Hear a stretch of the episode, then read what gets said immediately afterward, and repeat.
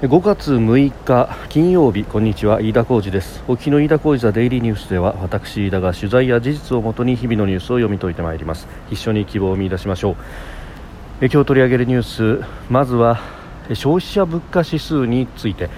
3月の全国の数字そして4月の中旬までの東京特部の速報値が出てまいりました。それから日英首脳会談並びにイギリスの金融の中心シティでの岸田総理大臣の演説について。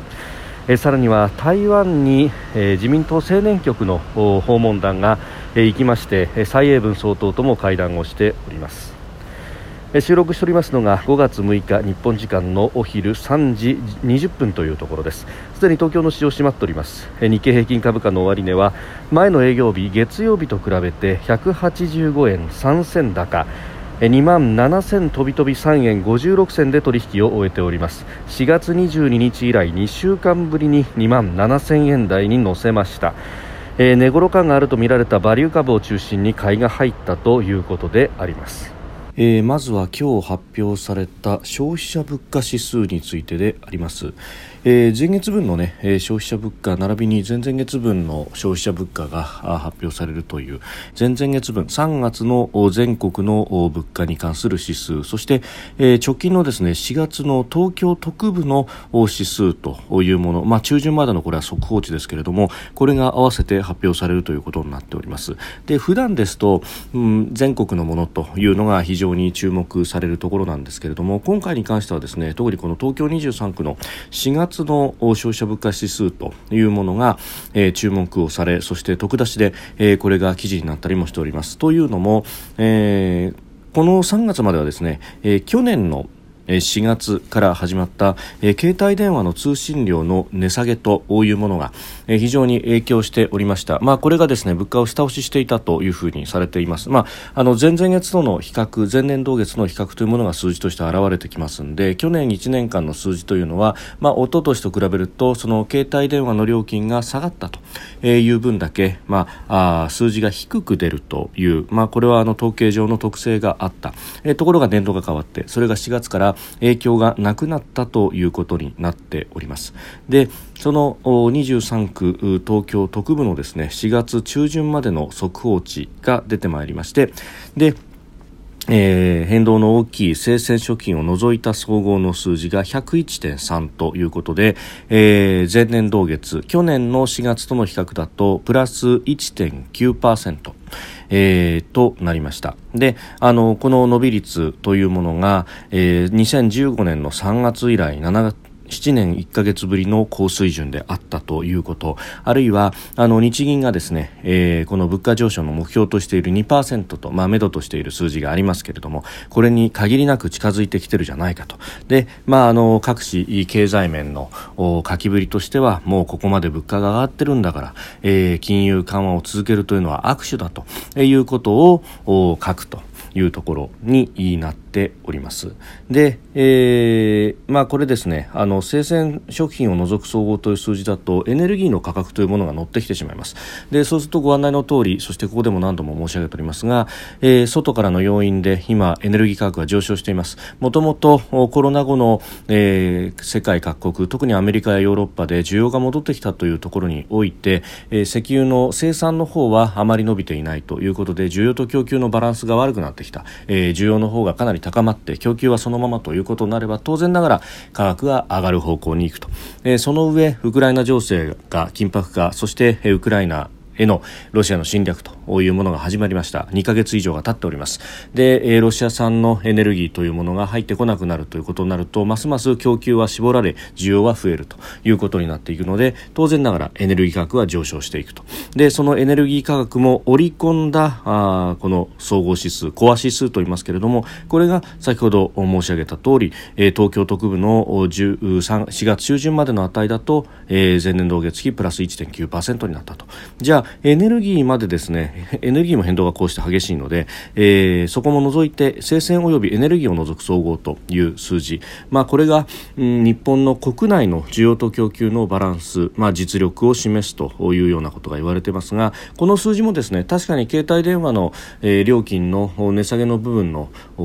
剥落というのがなくなっていますんでプラスの数字にはなってます。ただ前年同月比はプラス0.8%、えー、そして数字に直すとですね2020年を100とした数字で100.3、えー、2020年と言いますとコロナがちょうど始まったぐらいのあのタイミングから変わらずということになっております。であのここでも何度も申し上げておりますけれどももともとコロナによって、まあ、景気相当下押しされましたがそればっかりが原因じゃなくて、えー、2018年の10月からすでに景気はあ下り坂になってきていた。そこへ来て2019年の10月には消費税の増税があった。それによってダメージを受けていたところにコロナが来てそしてさらに今ウクライナと。いうところで、まあ、経済は徹底的に痛めつけられているというような状況で。でその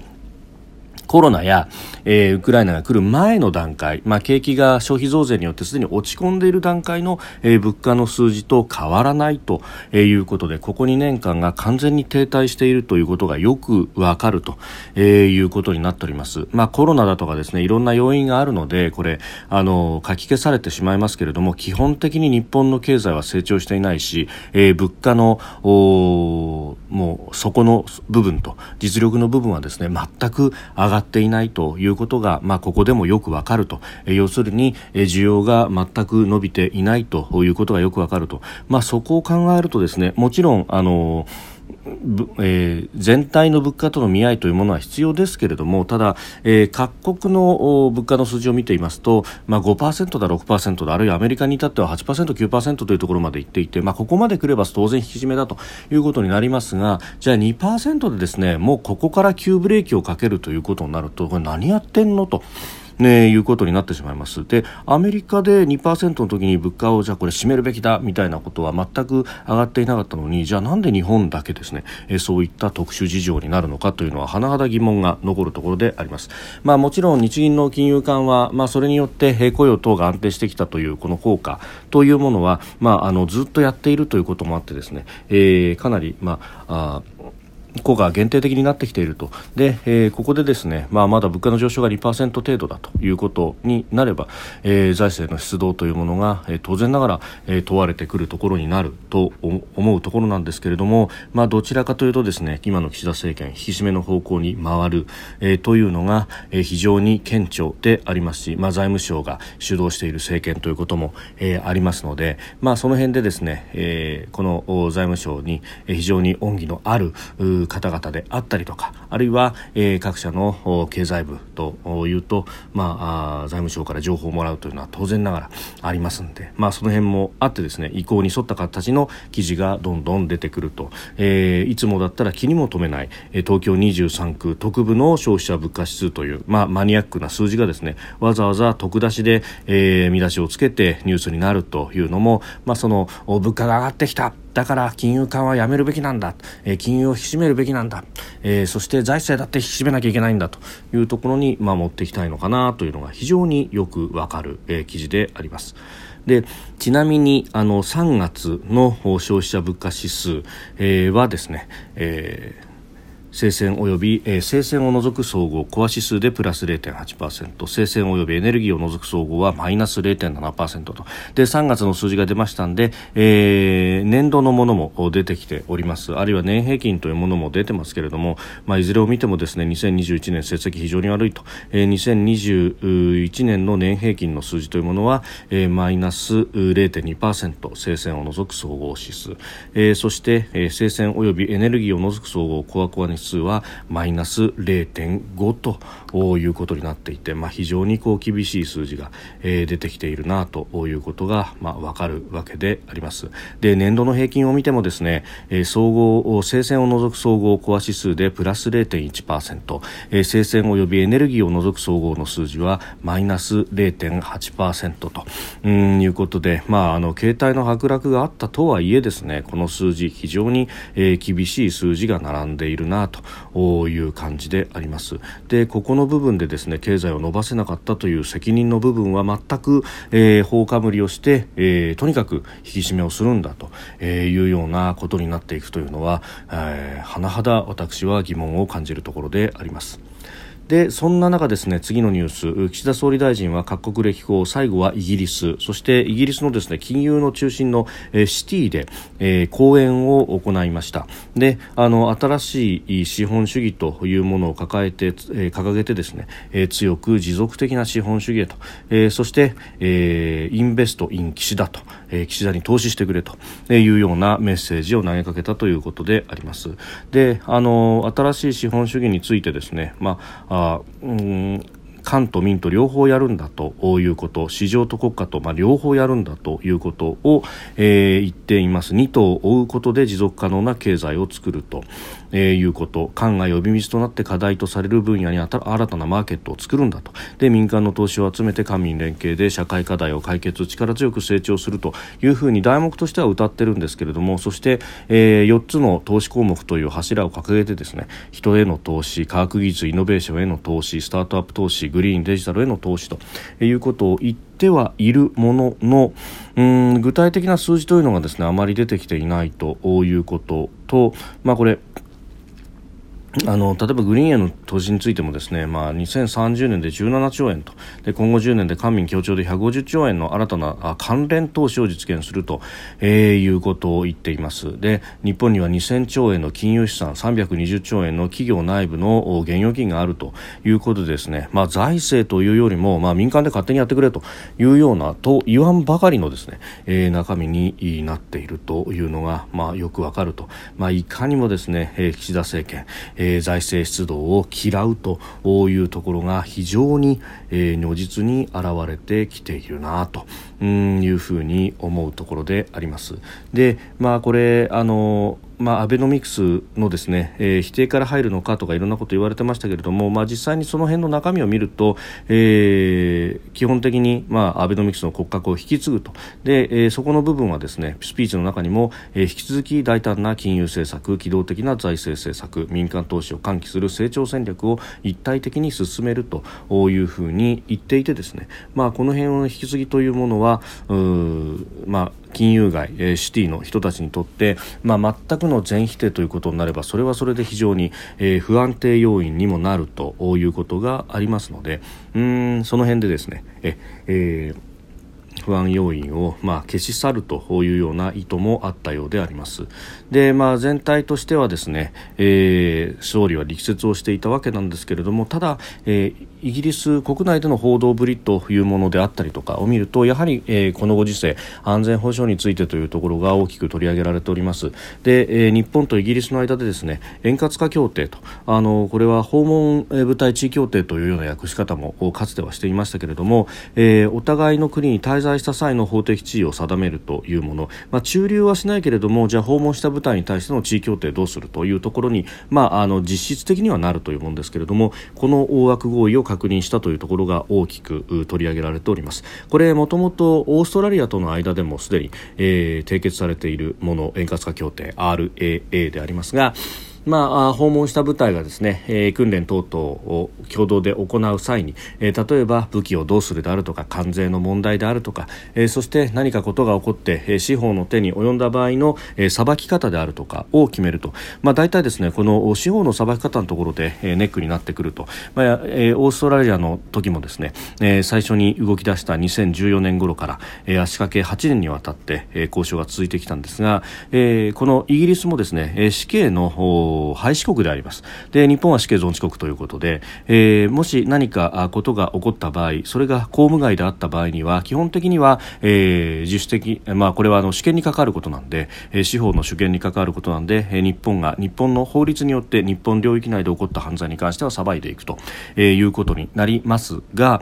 えー、ここであの死刑を廃止している国との間で協定を結ぶということになるとこれをどっちが裁くんだとえいうことが問題になってくるというところであります。まああの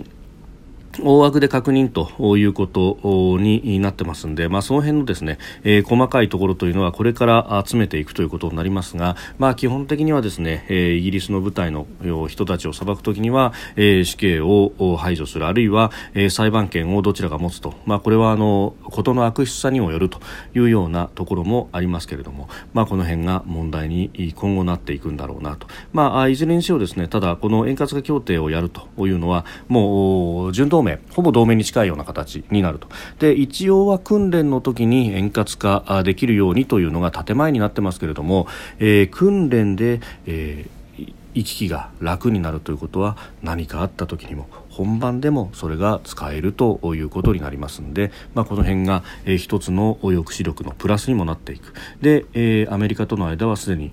地位協定がありオーストラリアとの間で RAA 円滑化協定がすでにあると。でこれでイギリスと結ぶということになるとオーカスの各国と結ぶということになると、そうすると日本も含めてのジョーカスという、枠組みも視野に入ってくるというところで、まあ、これは東アジアの地政学的にも非非常に意味があるところでありそしてこれをですね、まあ、イギリスの国内で、えー総理のシティでの演説よりも大きく報じるというのは自明のものであるし、まあ、日本においてもこちらの方が大きなニュースであることは間違いないだろうというふうにも思います。ただ他方経済に関しては先ほど申し上げました通り、えー我々日本人にとっては非常に問題であるしそしてこの新しい資本主義中身がよくわからないということがずっと言われておりましたそれをですね国内で説明する前に海外で投資家に向けて説明するのはどうなんだろうなというふうにも思うわけですけれども、まあ、それでも中身が出てきたということは、えー、中身があるなしにかかわらず、まあえー、一応ですね、まあ、報じる意味はあるのかなというふうに思います。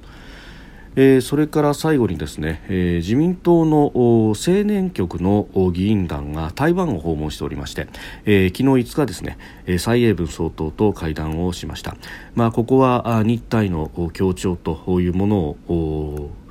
ねえー、確認をしておくというのは非常に大事なことであります、えー、蔡氏は訪問に謝意を示した上でインド太平洋の平和と繁栄に向け日本と努力したいというふうに述べました。で TPP についても触れまして実現に向けた課題に全力で取り組んでいくと日本に強い支持を求めたということであります。であの台湾との間はご案内の通りですね、えー、正式な国交が切れてしまっているというところでこうした議員外交の形で、えー、行き来せざるを得ないというところなんですが、まあ、ここに、えー、どれだけの方々が帯同しているのかというところ、まああの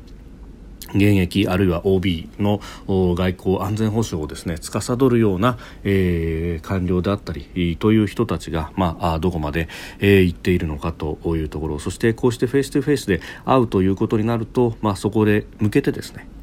えー、そういった、まあ、公式非公式にかかわらず、えー、公の部分の人たちの交流もできるということは非常に非常に、えー、大事になってくると、まあ、表に出てくるのはこうした青年局の動きということになりますが、えー、その裏でですね、えー、会っている人たちというのが、まあ、今後に向けても大事になってくるというところで、まあ、これ例えば総理経験者であったりとかですねさまざまな形で、えー、今公職についていない人たちをうままく使うことというのが非常に大事になってくるしこれ有事の際にですねフェイス2フェイスでのやり取りがあったかどうかというのは非常に大事になってくるということが言われておりますので、まあ、あその辺がですね、えー、今後も、まあ、これゴールデンウィークなので国会が閉じているので、まあ、閉じているとか今休みになっているので、えー、議員団での外交というものができますけれども、まあ、こういったことはですねその日本国内の固有のスケジュールにかかわらず、えー、特にこれだけ情勢が緊張している中ですので、えー、続けていくべきなんだろうと思います。飯田小泉デイリーニュース月曜から金曜までの夕方から夜にかけてポッドキャストで配信しております。番組ニュースに関してご意見感想飯田 TDN アットマーク Gmail.com までお送りください。飯田小泉デイリーニュースまた明日もごめんなさい。飯田小泉デイリーニュースまた来週もぜひお聞きください。飯田浩二でした。